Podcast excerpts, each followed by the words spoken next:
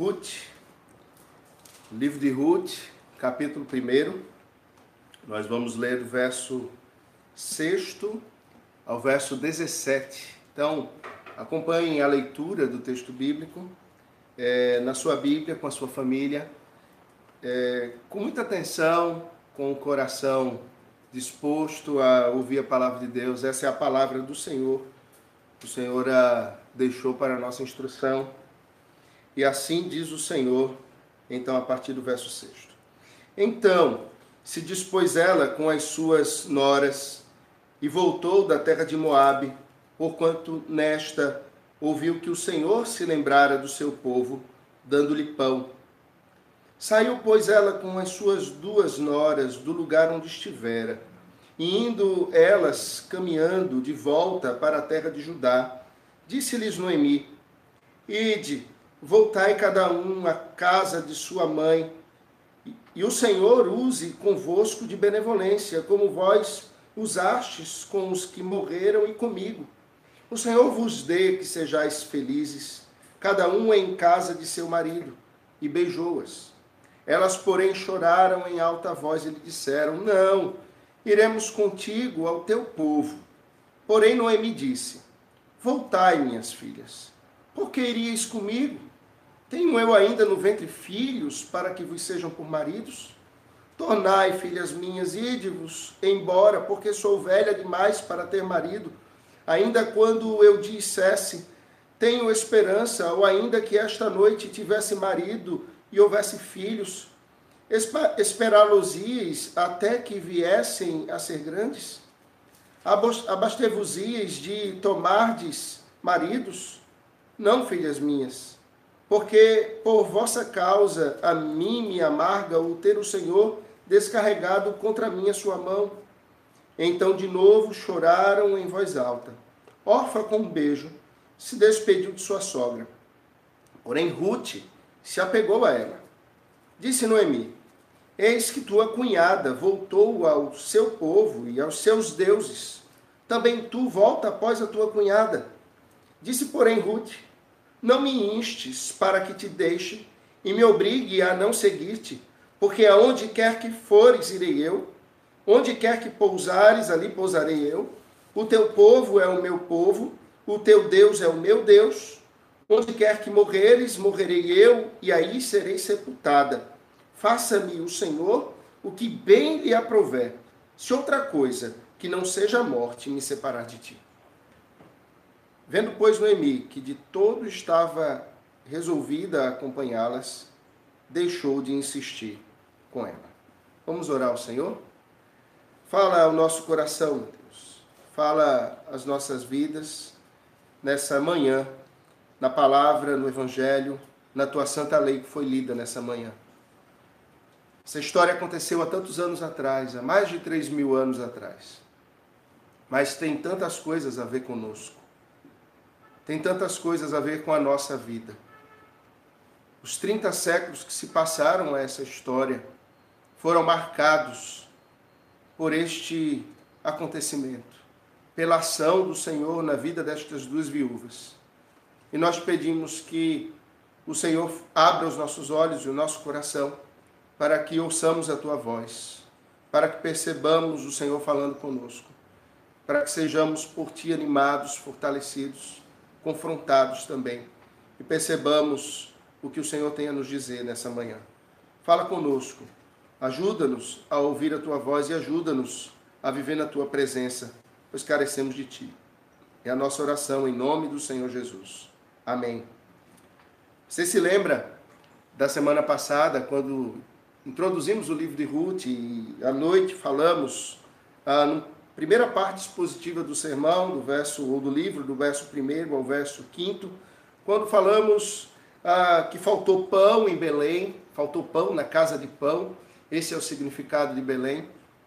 E Elimeleque, ah, o líder, o patriarca de uma família, Elimeleque que tem um nome cujo significado é Deus é o meu rei, ele decide abandonar a terra do seu rei, abandonar a terra que manda leite e mel, abandonar a casa do pão, para ir à terra dos Moabitas, para ir a Moabe, como que dizendo que ele agora daria destino à sua própria vida, que seria melhor agora ele conduzir a vida dele pelo seu próprio entendimento, pela sua própria sabedoria, e ele abandona o povo de Deus, ele deixa a terra que manda leite e mel, a terra da promessa, e ele vai aventurar na terra de Moabe, na terra da idolatria, na terra cujo Deus não era o Senhor, Deus adorado, mas era Quemos, um falso Deus a quem se sacrificava e a quem se adorava. A questão, irmãos, é que queremos ser abençoados, Elimeleque queria. É que queremos suster-nos, Elimeleque queria. É que queremos o melhor para nossa família, e eu não tenho nenhuma dúvida de que Elimeleque queria pão para sua família, e Elimeleque queria o melhor para sua família. Queremos que a boa providência de Deus nos alcance. Queremos que a mão abençoadora de Deus esteja sobre nós, mas algo que precisamos pensar é se nós somos de fato abençoáveis. E eu quero, nessa introdução, uh, lembrando do que falamos no domingo passado, pensar um pouco sobre isso antes de adentrarmos no texto. Sempre que saímos do lugar da bênção, sempre que saímos da presença de Deus, sempre que saímos da vontade de Deus, sempre que desobedecemos a declaração de Deus na sua santa palavra, o meio pelo qual ele deseja que vivemos e revelou que devemos viver, nós estamos declarando que não precisamos da bênção de Deus e que podemos nós mesmos viver segundo a nossa própria força, pela nossa própria conta e risco. Elimeleque, ao sair da terra da promessa, ele dizia que não precisava da providência de Deus. Quando ele dizia, olha, eu não aceito a amarga providência do Senhor, eu também é, não viverei na boa providência do Senhor. Irmãos, se queremos viver na boa providência, deveremos aceitar a amarga providência. E somos como filhos. Filhos recebem dos seus pais as bênçãos de serem filhos. Filhos são levados a McDonald's e sempre que vão a McDonald's eles querem um McLanche feliz. Eu não entendo, porque aquele negócio é caro, o sanduíche é pequeno, o refrigerante é pequeno, a batata é pequena, mas vem um bonequinho. E o bonequinho custa uma fortuna. E eles sempre querem aquilo. Na maioria das vezes eu digo não, não, não, não e não. Mas uma vez na vida eu digo sim, é a boa providência. Tem é, gente na minha frente rindo aqui, vocês devem imaginar, né? Que sempre pedem um McLanche feliz e eu sempre digo não. É, imagino que elas já devem estar pensando aqui: acaba a quarentena, vai embora coronavírus, queremos ir a McDonald's, McLanche feliz. Farei uma promessa diante de todos: quando acabar o Covid-19, iremos a McDonald's comer McLanche feliz. Tem gente fazendo assim na minha frente aqui. Muito bem. Mas tem outros momentos que os pais, eles vêm com a providência amarga e eles dizem aos filhos que eles estão errados, eles precisam ser disciplinados. Imaginemos que se nós como filhos fugíssemos da casa dos nossos pais quando fôssemos disciplinados. Nós também não aproveitaríamos os McLanche felizes. Nós não aproveitaríamos as bênçãos do Senhor as bênçãos dos nossos pais nas nossas vidas. Nós não teríamos ah, o abraço gostoso dos nossos pais, nós não teríamos a bênção do amor deles, porque nós simplesmente teríamos nos revoltado com a disciplina que nos era necessário para forjar um caráter bondoso, o caráter de Cristo, o caráter de bons cidadãos em nós. Muito bem, Elimeleque era como um desses filhos, que não aceitava a providência amarga e, portanto, não viveria a boa providência. Elimeleque sai da presença de Deus e ele deixa de ser abençoado. Ao deixar de ser alguém abençoável, ele faz com que a sua família deixe de ser abençoável. Eles saem da, do lugar da bênção e, portanto, eles passam a viver segundo o seu risco. Mas vejam, Deus ele não perde o controle e o poder sobre nenhum espaço da criação e sobre nenhum tempo da criação também. E o Senhor continua sendo Deus mesmo em Moabe, mesmo que os habitantes de Moabe não o adorem, o Senhor é Deus sobre Queimós, O Senhor é Deus sobre todos os territórios do mundo e a providência mágica de Deus também alcançaria os seus filhos rebeldes em Moabe. O Senhor trataria com eles ali de maneira a levá-los a serem abençoáveis mais uma vez.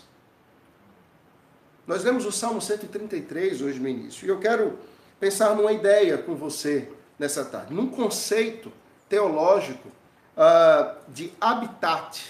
Habitat é aquele lugar é, onde as, os, os seres habitam, o lugar onde eles constituem a sua vida, é, o lugar onde eles conseguem ter o equilíbrio da vida, uh, o lugar perfeito para vivermos, ou seja, o nosso habitat é a presença de Deus. Lemos o Salmo 133, e o Salmo 133 é, fala sobre a excelência da união fraterna, fala como é bom e agradável os irmãos estarem unidos, fala da bênção de Deus que desce como um óleo sobre a barba de Arão que desce para as suas vestes. E ele fala de um lugar. O verso terceiro diz assim: é como o orvalho do Hermon que desce sobre os montes de Sião. Agora veja o finalzinho do verso terceiro. Ali ordena o Senhor a sua bênção e a vida para sempre. Ali aonde, irmãos? Monte Hermon? Não, ele está falando da comunhão dos santos. Ele está falando do lugar aonde o povo de Deus habita. Ele está falando do lugar da comunhão do povo de Deus. Do lugar aonde o povo de Deus está, aonde o povo de Deus vive. É claro que esse habitat, ele não é uma região geográfica. O povo de Deus habita todos os lugares porque habita-o espiritualmente.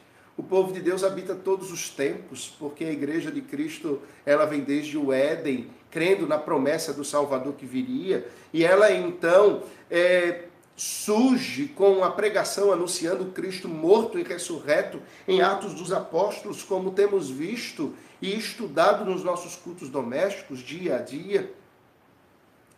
Mas essa, esse lugar da bênção é a comunhão dos santos. Não há como sermos abençoados fora da terra da promessa, não há como sermos abençoados fora do corpo de Cristo, não há como sermos abençoados fora da comunhão com os irmãos. Elimeleque, junto com a sua família, saem da comunhão do povo de Deus e vão para ter comunhão com um povo estranho. Como ser abençoado ali? Ali não é o lugar onde o Senhor ordena a bênção e a vida para sempre. Ali faltou a bênção e faltou a vida, irmãos. Nós vimos que Elimeleque morreu muito cedo. Noemi e os seus filhos passaram dez anos naquela terra. Ao fim, os seus filhos também morreram. Faltou a vida e faltou a bênção. Essa é a ideia de habitar. Em Cristo, o lugar que devemos habitar é a presença de Deus na comunhão dos santos. Por isso, nós cantamos: Jesus em tua presença, reunimos-nos aqui. Esse é o lugar. E nós estamos aprendendo que uh, esse lugar é espiritual, mas esse lugar também é um lugar visível. Como faz falta nós não estarmos reunidos e nós não nos vermos. Como é abençoador nós nos vermos, irmãos. Nós podemos uh, nos saudar na graça e na paz do Senhor Jesus. Como é bom nós nos cumprimentarmos como família da fé. E estamos privados disso nesses dias. Até quando vemos irmãos, nós queremos abraçá-los e nós queremos saudá-los, e, e, é aquele cumprimento de coreano, não é? E isso nos deixa pela metade. Nós queremos nos abraçar e queremos estar juntos. Ao percebemos, irmãos, que estamos fora desse habitat, que estamos fora da presença de Deus, e eu não quero falar aqui simplesmente do que a gente está vivendo agora, porque nós não estamos fora da presença de Deus. Agora nós estamos na presença de Deus e temos vivido na presença de Deus dia a dia. Mas eu falo daqueles que é, simplesmente se ausentam do lugar dos santos, se ausentam da comunhão dos santos, simplesmente porque não a valorizam. Não desejam estar com o povo de Deus simplesmente porque julgam que se bastam.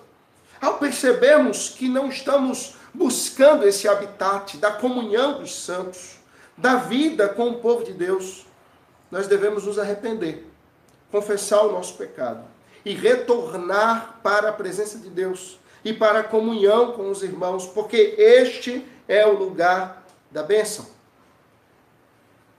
Nós aprendemos no livro dos Juízes que todas as vezes que o povo de Deus se negava cumprir a lei de Deus, fugia do pacto, fugia daquilo que o Senhor havia ordenado que eles deveriam viver. O Senhor encolhia a sua mão. O Senhor cerrava os céus com as suas bênçãos e com a chuva. E o Senhor mandava inimigos que os subjugavam. Basta olharmos para os juízes.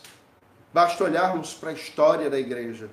E nós veremos que todas as vezes que o povo de Deus saiu do habitat, saiu da presença de Deus, de uma forma ou de outra, o Senhor lançou sobre esse povo sua amarga providência para trazê-los de volta. Era isso que estava acontecendo com Ruth, ou melhor, com Noemi. E agora com Ruth, que era estranha à promessa e estava pela graça e bondade de Deus sendo abençoada. Eu quero pensar com você rapidamente em três aspectos. O primeiro deles é que o Senhor não se esquece do seu povo. O verso 6 e o verso 7 dizem assim: Então se dispôs ela com as suas noras e voltou da terra de Moabe, porque nesta ouviu que o Senhor se lembrara do seu povo, dando-lhe pão. Saiu pois ela com as suas duas noras, do lugar onde estivera, e indo ela caminhando de volta para a terra de Judá, o Senhor lembrara do seu povo, dando-lhe pão. O Senhor sempre se lembra do seu povo.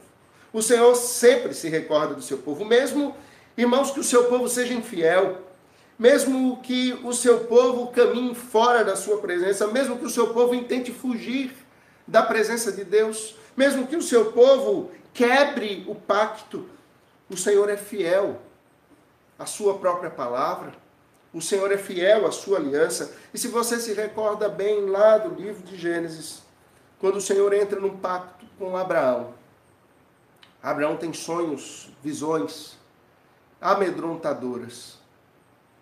Os animais são cerrados ao meio e expostos num lugar. Abraão vê densas trevas. Ele vê aves do céu que querem pegar os cadáveres dos animais que foram sacrificados para o pacto. E de repente, um, uma luz, um fogo passa pelo meio do pacto, pelo meio dos animais, pactuando sozinho. O que deveria acontecer era que os pactuantes, Abraão deveria passar entre os animais, dizendo: Senhor, se eu não cumprir a aliança e o pacto contigo, seja feito a mim tal qual foi feito a estes animais, mortos e cerrados ao meio. Mas o Senhor passa sozinho ao meio do pacto, com fogo, como que dizendo assim: Abraão, eu asseguro o meu pacto sozinho, porque você não é capaz de cumpri-lo e eu sozinho vou cumprir o pacto. De fato, o Senhor sozinho cumpre o pacto. Em todo tempo, o Senhor se lembra do seu povo, porque o Senhor é fiel. A sua promessa feita ao pai Abraão de que ele cumpriria o pacto, e ele cumpre o pacto no seu povo Israel, e ele cumpre o pacto a nós quando sozinho, a segunda pessoa da Trindade, o Senhor Jesus, sobe ao madeiro e então é sacrificado como o cordeiro mudo derramando o seu sangue por nós. No seu sacrifício vicário, o pacto é cumprido, porque nós não fomos e não somos capazes de cumpri-lo.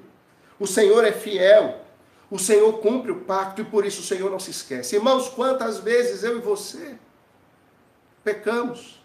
E todas as vezes que pecamos saímos da presença de Deus?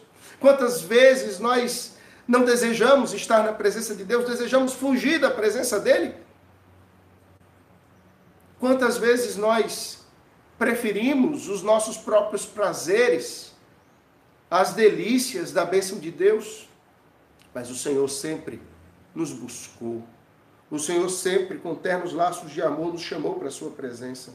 Quando o seu povo se esquece, o Senhor normalmente lembra o seu povo.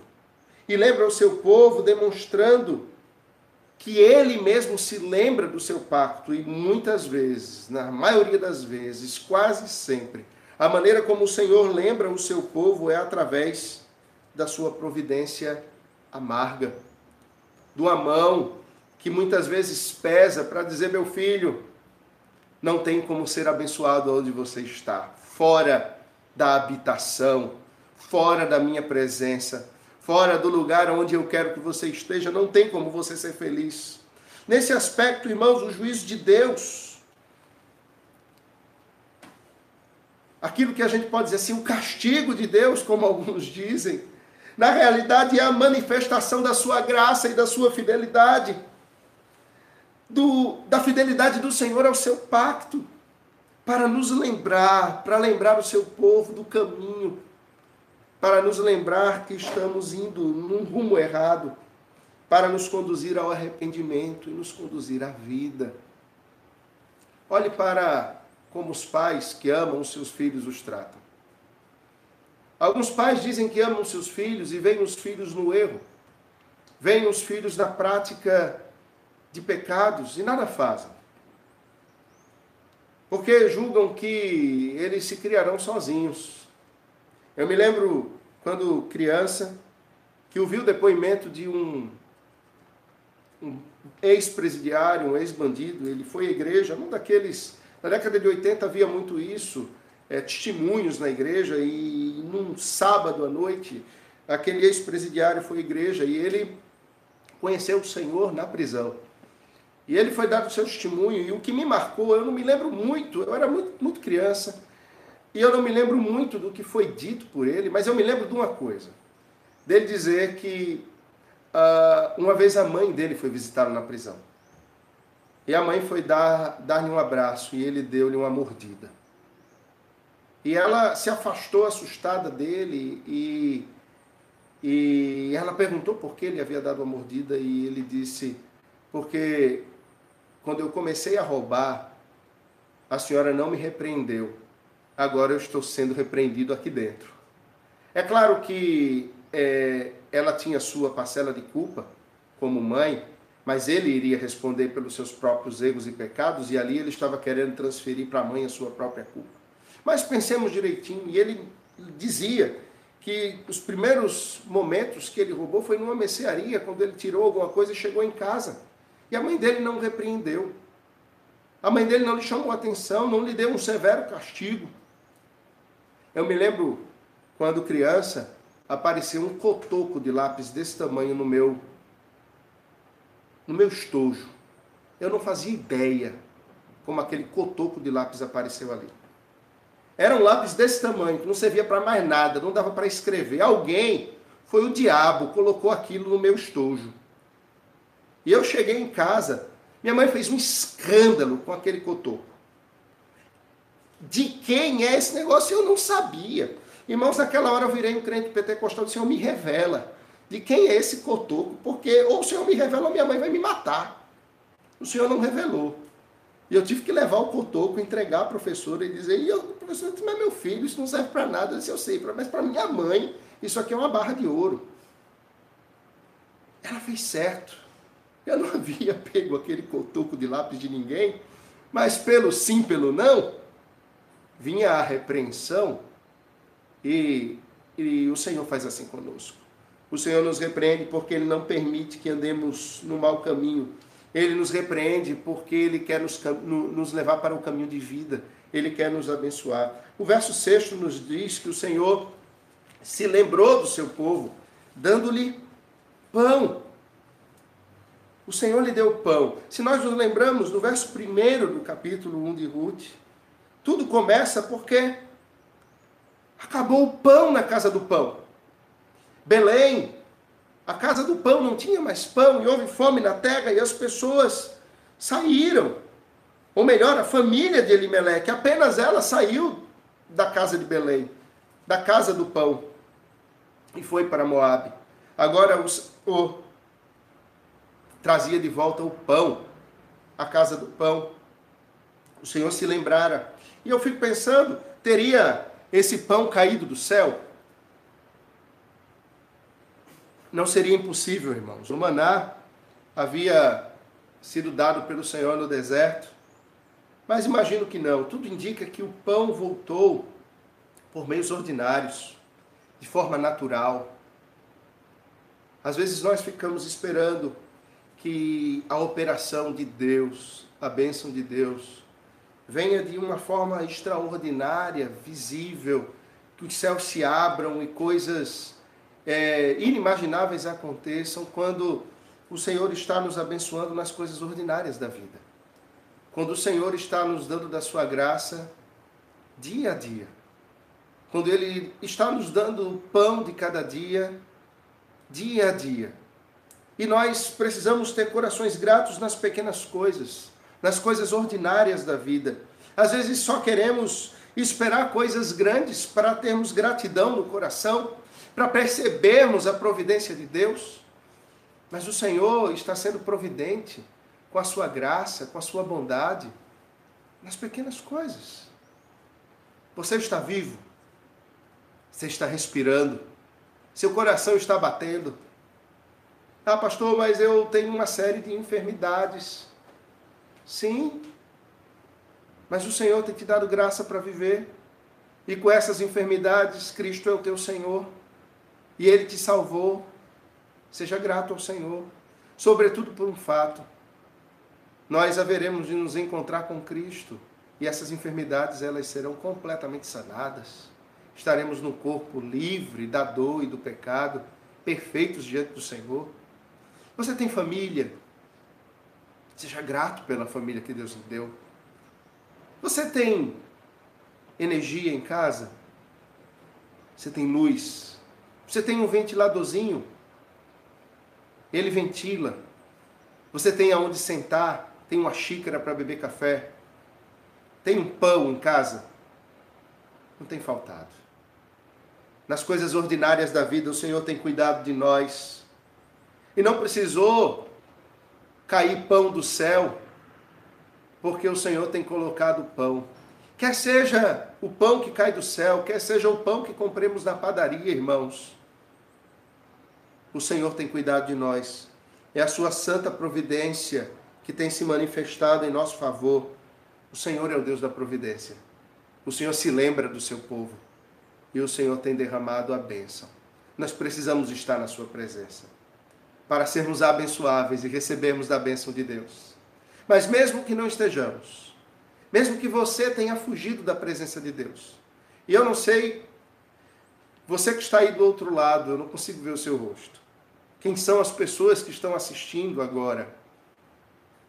Eu não sei em, em que lugar você tem habitado, se na presença de Deus ou na terra de Moabe.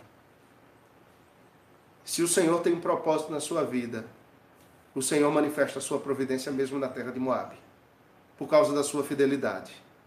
O Senhor continua sendo fiel. E o Senhor tem lhe dito: volte para Belém, volte para a casa do pão, volte para a minha presença. Ali o Senhor ordena a bênção e a vida para sempre. Um segundo aspecto que eu quero pensar com você é que o retorno ao Senhor se faz necessário, como já tenho dito, e esse retorno sempre será um caminho de volta o texto fala muito sobre isso, sobre voltar, sobre retornar. Esses termos nos apontam conversão, converter. Converter significa fazer o caminho de volta. Quando usamos esse termo, muitas vezes, esse é um jargão evangélico, é um jargão que utilizamos constantemente na nossa vida, converter ou converter-se ou conversão, nós não pensamos no seu significado. Converter significa voltar a retornar a um caminho do qual nos desviamos. Converter significa voltar para o Éden, para a presença de Deus, voltar para o habitat do qual saímos, voltar para o lugar onde o Senhor ordena a bênção e a vida. É retornarmos para a casa do pão. Do verso 8 ao verso 15, eu não lerei ele todo, lemos no início. Nós vemos esse retorno. Nesse trecho, vemos é, Deus movendo o coração de Noemi de volta a Belém. Ela pensa: o Senhor se lembrou. dos meus irmãos na casa de pão. Quem sabe o Senhor me receba de volta e se lembre de mim também. Quem sabe o Senhor se recorde de mim. Eu vou falar melhor sobre isso no sermão da noite, mas essa é a história repetida do filho pródigo. É a história de todos nós. O filho pródigo, um dia, após ter perdido todas as coisas, gastado dissolutamente, se alimentando das alfarrobas que os porcos comiam. Ele levanta os olhos aos céus e ele se lembra que a casa do pai era casa de fartura. E ele retorna para a casa do pai, dizendo: Quem sabe lá ele me receba como um dos seus servos. E o menor dos seus servos vive melhor e se alimenta melhor do que eu vivo e me alimento aqui. Imagino que o que brota do coração de Noemi ali em Moab é exatamente isso. Deus se lembrou do seu povo. E na casa do pão, quando Deus se lembra do seu povo, o menor dos servos se alimenta melhor do que o melhor dos maior dos senhores em Moab. Quem sabe o Senhor me receba de volta lá. E Noemi retorna para Belém. Noemi volta para lá. Ela não volta sozinha. As suas duas noras estão acompanhando de volta a Belém. É interessante, no retorno para a casa do Pai, o Senhor recebe os seus eleitos e recebe juntamente com eles os mais improváveis eleitos, sejam eles de qualquer origem que venham. A origem improvável dos Moabitas, ali havia eleitos assim como havia eleitos em Jericó, havia eleitos em Moabe. Nós falamos um pouco sobre Moabe e sobre a origem terrível dos moabitas, um incesto entre Ló e, um, e a sua filha mais velha. Falamos da maldade dos moabitas e das mulheres moabitas, da mortandade imensa que houve entre os israelitas por causa dessas mulheres que os levaram à idolatria, ainda quando adentravam a terra prometida. Mas teria ali o Senhor os seus eleitos também. No retorno de Noemi, há algo curioso. Como disse, as suas duas noras moabitas desejam ir com ela. Elas demonstram um tipo de amor extraordinário. O verso oitavo é um verso em que Noemi reconhece o amor delas. E Noemi diz assim: Ide, voltai cada um à casa de sua mãe e o Senhor use convosco de benevolência, como vós usastes com os que morreram e comigo. Ela diz: vocês foram benevolentes comigo, vocês foram benevolentes com o meu falecido marido e com os maridos de vocês, os meus filhos mortos. Vocês foram bondosas comigo, mas sua mãe ainda, a mãe de vocês ainda é viva. As mães de vocês são vivas, voltem para a casa de seus pais, lá vocês estarão melhores do que comigo. Noemi só tinha diante dos seus olhos aquilo que era material. Ela voltaria para Belém e ela não tinha nada a oferecer ali. Em Moabe, aquelas duas jovens viúvas, pelo menos teriam uma casa, teriam família, e teriam, como a própria Noemi fala no verso 9, a possibilidade de casarem-se de novo. Noemi reconhece a benevolência delas e as abençoa. Sejais felizes, vos deu o Senhor, o Deus da aliança. Noemi ainda se lembrava do Senhor. Ela cita o Senhor usando o nome da aliança, o Senhor da aliança, seja bondoso e vos dê que sejais felizes, cada um na casa de seu marido. Ou seja, que o Senhor lhes dê um marido novo, que o Senhor lhes dê um novo casamento, que o Senhor lhes dê uma nova família, e ali vocês sejam felizes como irmãos, se isso bastasse. Como se isso fosse tudo na vida. Como se casar, ter casa, ter bens, ter filhos, ter marido, fosse tudo na vida. E as pessoas não precisassem de mais nada. Noemi utiliza um termo que é traduzido para nós como benevolência, um termo hebraico, hesed, que significa é, amor do pacto ou fidelidade pactual. É, esse termo normalmente é utilizado para apontar a fidelidade de Deus ou o amor pactual de Deus. Quando Noemi diz que aquelas jovens viúvas estão sendo benevolentes com ela, recede com ela, ele está dizendo que elas estão sendo instrumento de Deus. Que Deus está demonstrando da sua fidelidade pactual para com aquela velha senhora, aquela velha viúva que o Senhor está sendo gracioso com ela através da vida delas, portanto, que o Senhor devolva aquela graça a elas, recede a elas, e elas mesmas sejam abençoadas também. Noemi reconhece e pede às suas noras que sejam, que o Senhor as recompense da mesma forma, com um amor pactual. No entanto, os versos 11 a 13 vão apontar uma coisa.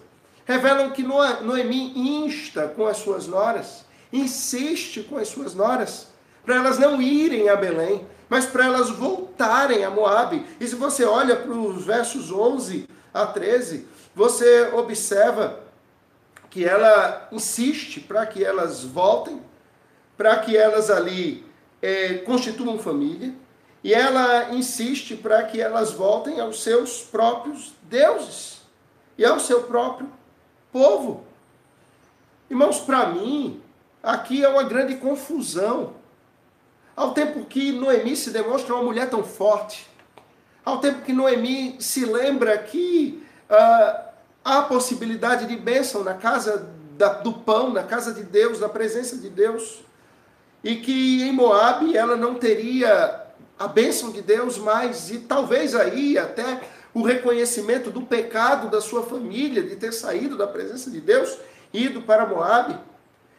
Noemi não consegue ter a compreensão completa das coisas. E ela insiste para suas noras irem de volta para a terra de Quemós, para a presença de Quemós, para adorar Quemós, e ali elas serem abençoadas. Ora, se bênção só existe, se vida só existe na presença de Deus, como voltar a Moab pode ser algo bom? Como viver na presença de Quemós pode ser algo bom? Havia uma confusão mental ali. Em outras palavras, Noemi estava incentivando as suas noras a permanecerem na idolatria. Noemi estava incentivando as suas noras a permanecerem no erro, a permanecerem afastadas de Deus.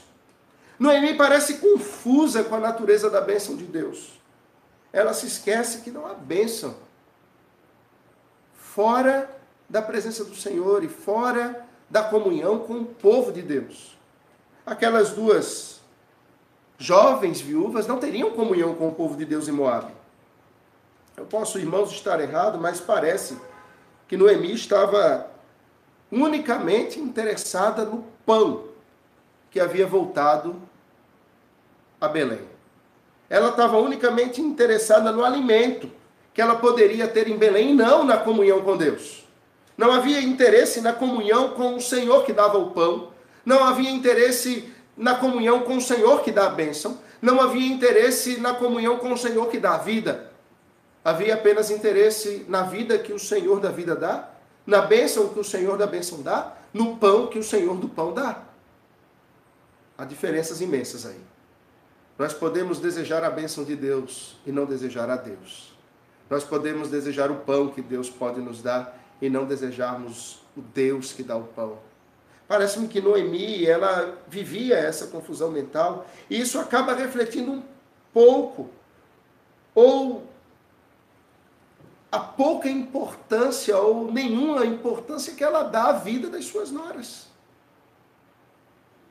Ora, aquelas duas moabitas, elas voltariam à terra, ok, elas poderiam ali viverem abastadas, reconstituírem família, terem pão, mas e daí? elas iriam morrer longe do pacto. Elas iriam morrer na presença de Queimós, em idolatria. E viver uma vida eterna, distante de Deus, uma morte eterna, num castigo eterno. Esse era o tipo de amor recede que Noemi desejava para as suas noras? Não. Mas, irmãos, avaliem que muitas vezes é assim que nós agimos.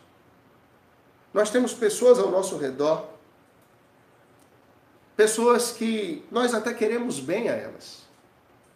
Nós até chamamos essas pessoas de nossos amigos, chamamos até de irmãos. Pessoas que conhecemos há muito tempo são até nossos parentes. Nós dizemos que amamos, nós dizemos que eles nos são muito queridos. Eles convivem na nossa casa, eles sentam na nossa mesa e nós dividimos o pão que o Senhor do pão nos dá com eles. Nós dividimos a bênção que o Senhor da bênção nos dá com eles. Nós dividimos a vida que o Senhor da vida nos dá com eles. Mas nós dizemos a eles assim: continuem vivendo em Moab. Nós nunca falamos do Senhor. Nós nunca apontamos o caminho. Nós nunca os colocamos embaixo do braço e dizemos: Vamos a Belém, porque lá o Senhor ordena a sua bênção e a vida para sempre, e é lá que vocês vão ter vida de verdade. É lá que vocês serão abençoados. Vamos a Belém. Talvez nós nunca tenhamos feito isso. Nós agimos como Noemi. Nós amamos estar na presença de Deus, queremos voltar para a presença de Deus porque somos ali abençoados, mas nós não não levamos as pessoas que amamos à presença de Deus. Relacionamento de Noemi com o evangelho, irmãos, era apenas no nível usual. Era no nível da prosperidade. Ela queria o evangelho pelo que o evangelho podia lhe dar. E se fora do evangelho ela pudesse ter aquelas coisas, talvez ela não quisesse o evangelho. Portanto, ela não achava que Ruth e Orfa precisassem do evangelho.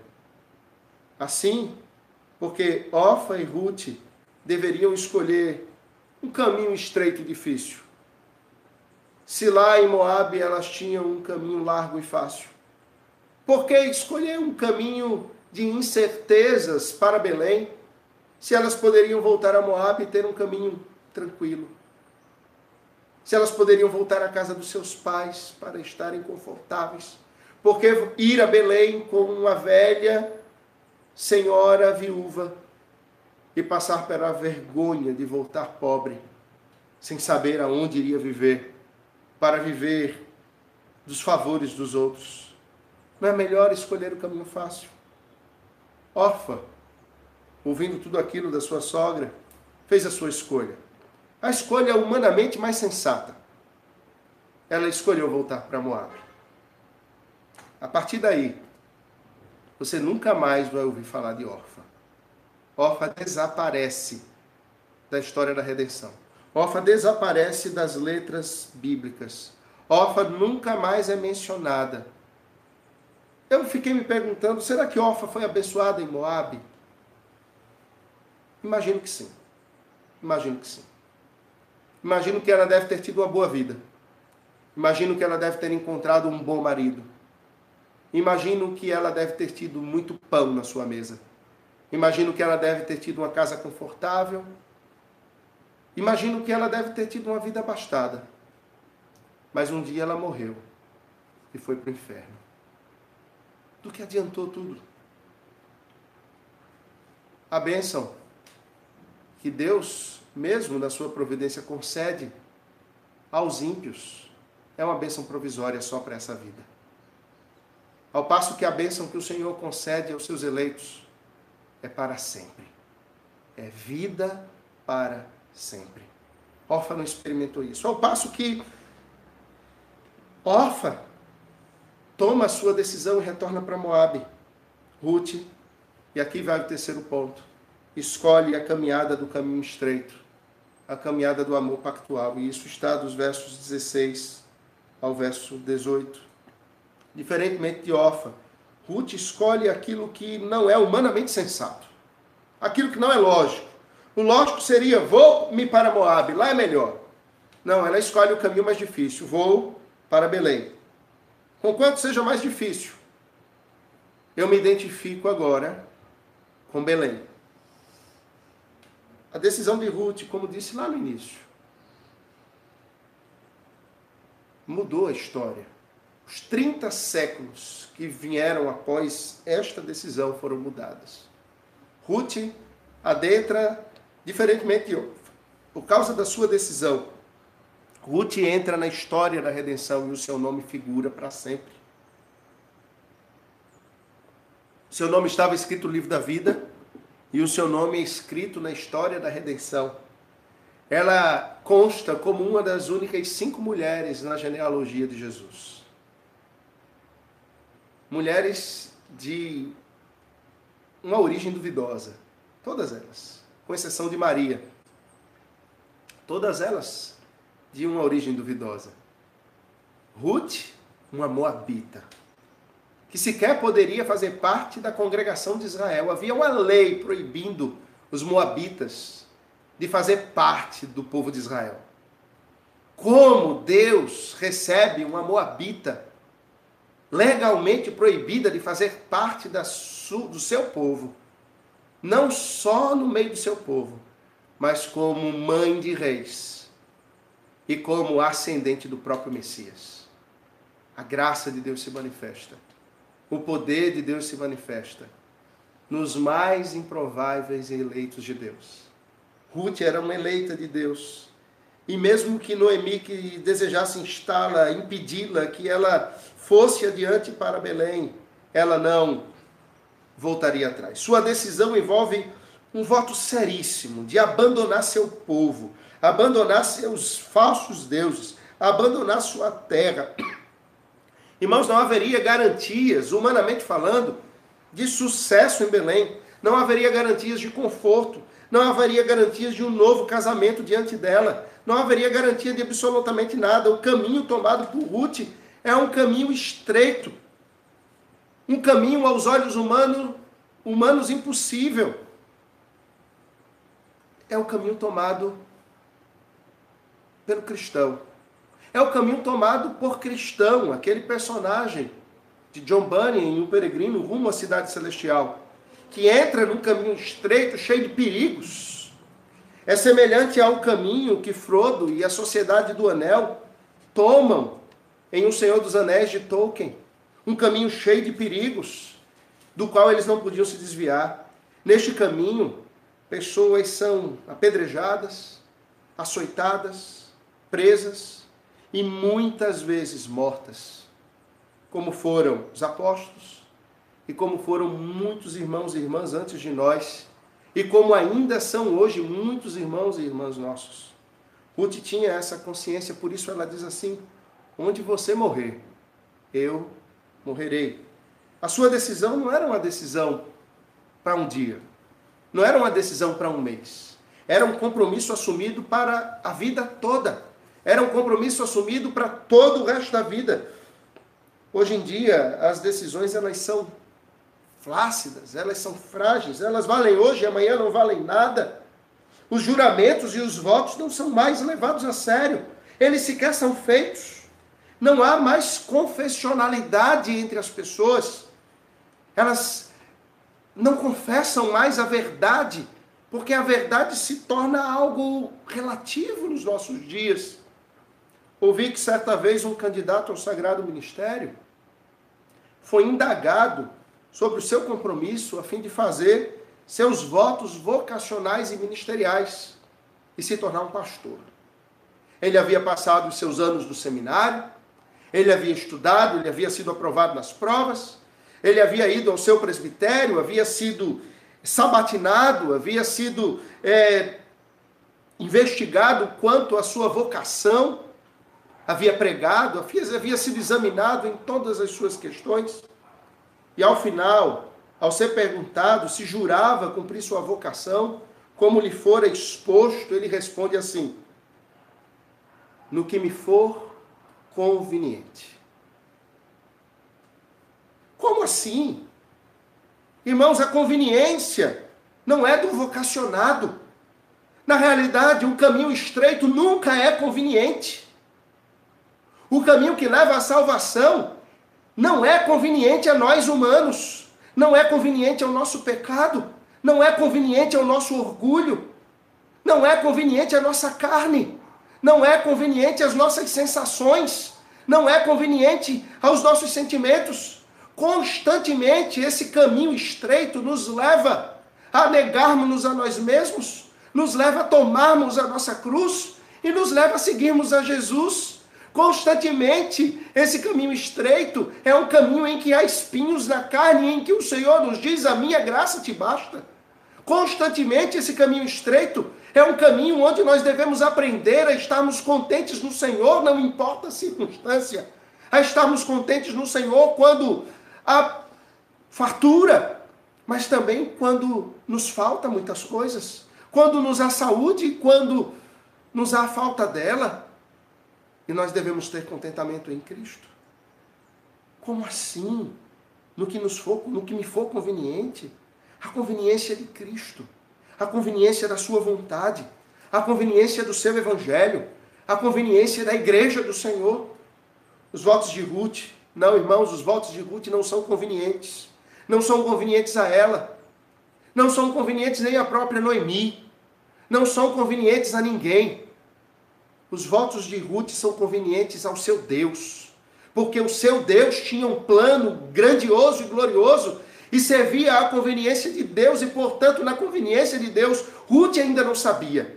Ela seria extremamente abençoada, e todos os que estavam junto dela seriam extremamente abençoados também. Os votos de Ruth não eram convenientes. Teria sido conveniente permanecer em Moab. Irmãos, conveniente, confortável, que satisfaça a nossa carne, aos nossos desejos e às nossas sensações é permanecermos no pecado.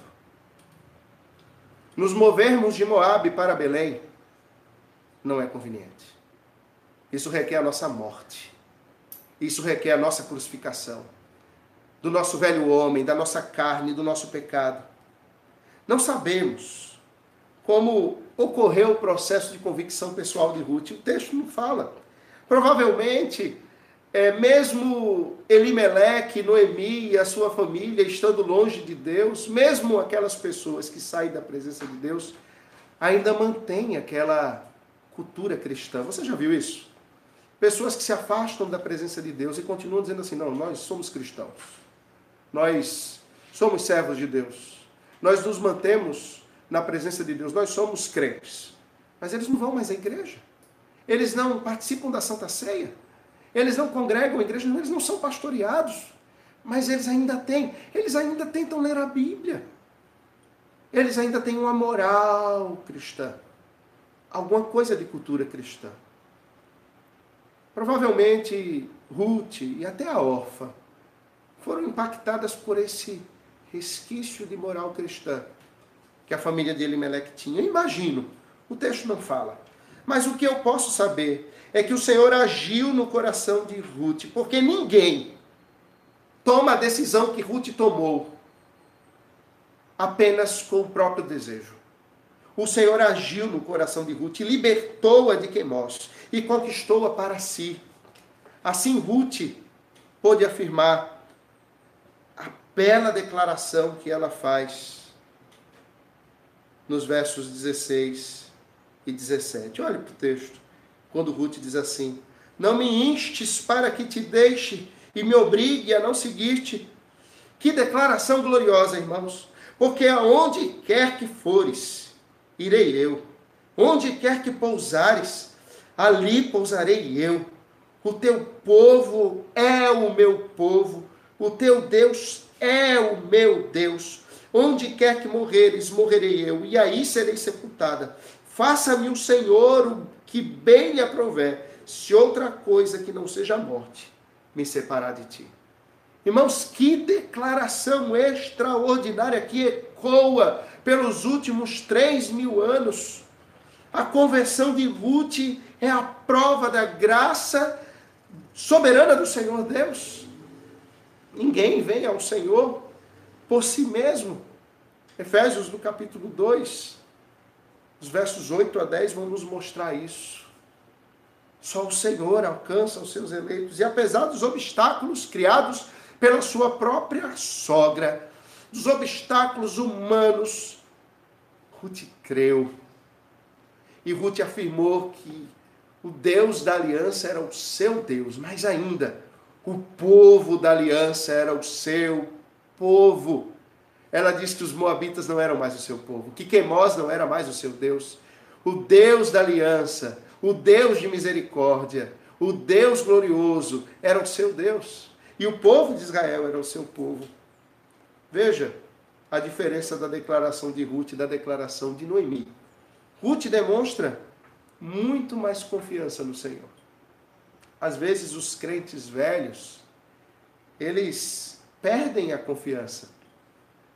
Pastor Emílio Garófalo pregou uma, uma sequência de sermões em Ruth, escreveu um livro, um comentário sobre esse, esse livro, que é um dos, das bibliografias que eu tenho utilizado na, nessa série de sermões.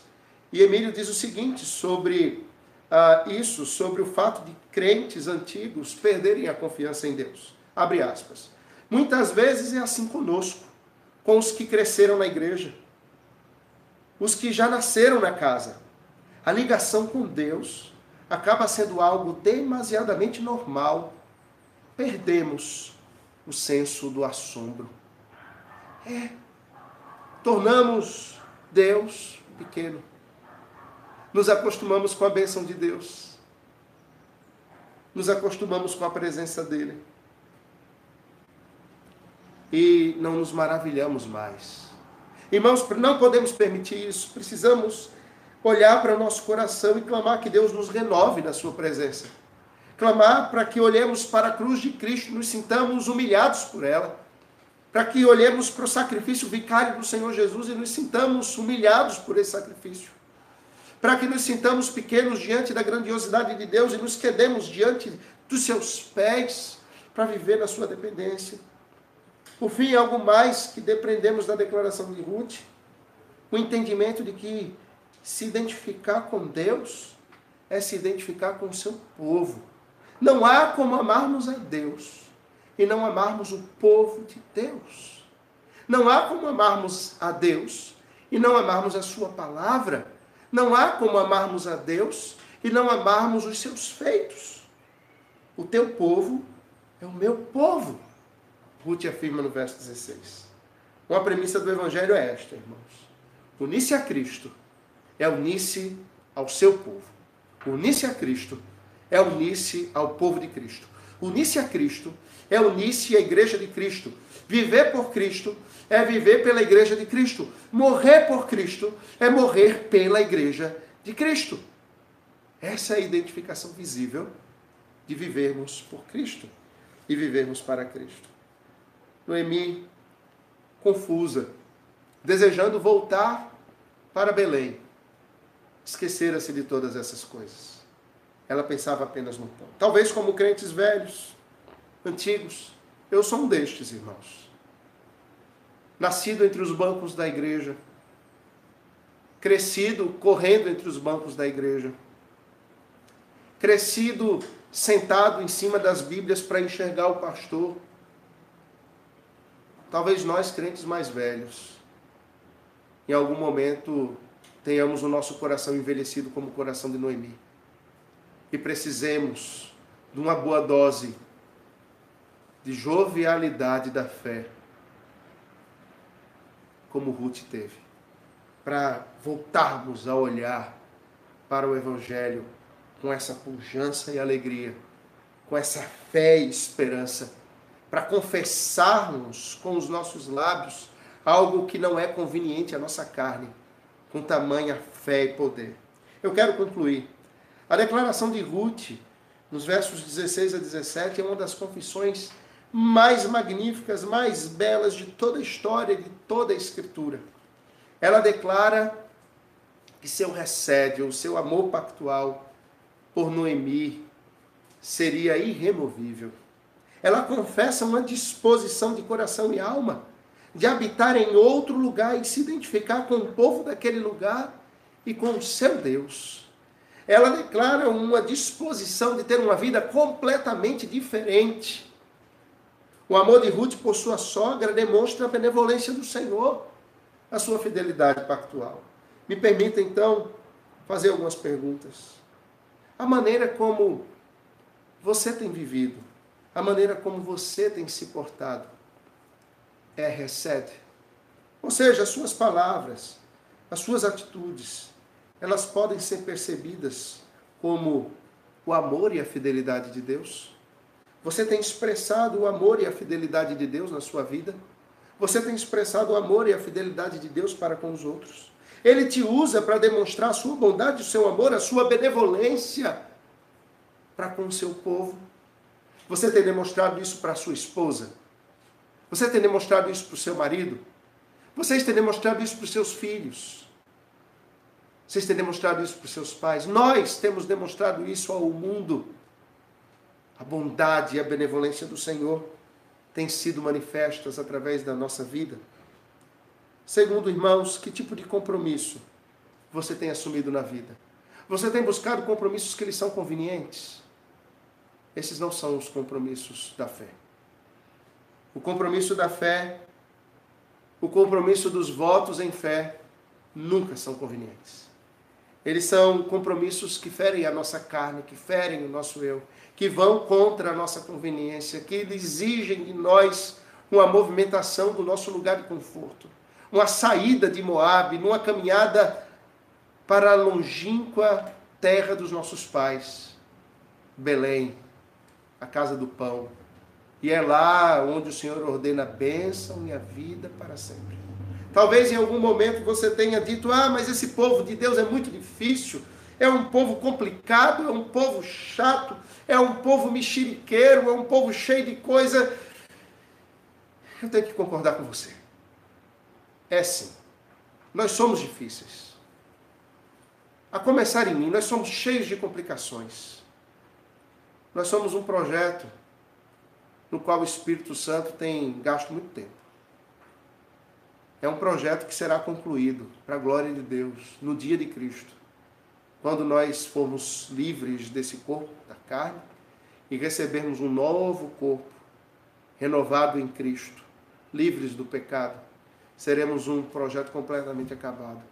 Você e eu somos difíceis. O melhor de nós, como diz um querido professor meu, o melhor de nós baba. Não há bom entre nós. Bom só o Senhor Deus. Não há um justo nenhum sequer. Mas tem um, uma coisa. Todos nós fomos justificados em Cristo. E em Cristo nós nos tornamos um corpo, guiados por uma cabeça, que é o Senhor Jesus. O que você está disposto, querido, a perder para apegar-se ao Deus vivo e para voltar ao povo de Deus? Se você se ausentou do povo de Deus, você não tem tido o desejo de estar com o povo de Deus, volte agora. Mas se você, como Ruth, tem ouvido falar do povo de Deus e tem ouvido falar do Deus e da casa do pão, venha agora. Não deixe para amanhã. Em último lugar, você tem valorizado o que Deus tem te dado? Você tem valorizado as bênçãos de Deus na sua vida? Você tem valorizado a salvação. E por fim, você tem valorizado o ajuntamento. Hoje nós estamos vivendo tempos em que não podemos estar juntos. Ontem eu estive na igreja. A igreja estava. Cheguei lá vazia. Que coisa estranha, irmãos. Fazia uma semana apenas que eu havia ido lá. E parecia que fazia um século. A igreja vazia, os bancos vazios, tudo apagado. Como é bom ver a igreja, o templo cheio de gente. O povo cantando, cultuando ao seu Deus. Mas quantas vezes você preferiu ficar em casa? Ou quantas vezes você preferiu fazer qualquer outra coisa, estar com o povo de Deus, no ajuntamento santo, para adorar o Senhor da salvação? Quantas vezes você preferiu ficar em Moabe? a adorar ao Senhor da salvação. O Senhor Jesus, ele nos chama para um caminho estreito. Ele nos chama para estarmos junto do seu povo. E ele nos chama para uma confissão de fé inconveniente. Se você é chamado por Cristo, lance-se aos pés de Cristo para viver na presença dele, no habitat, no lugar onde o Senhor ordena a sua bênção e ordena a sua vida para sempre.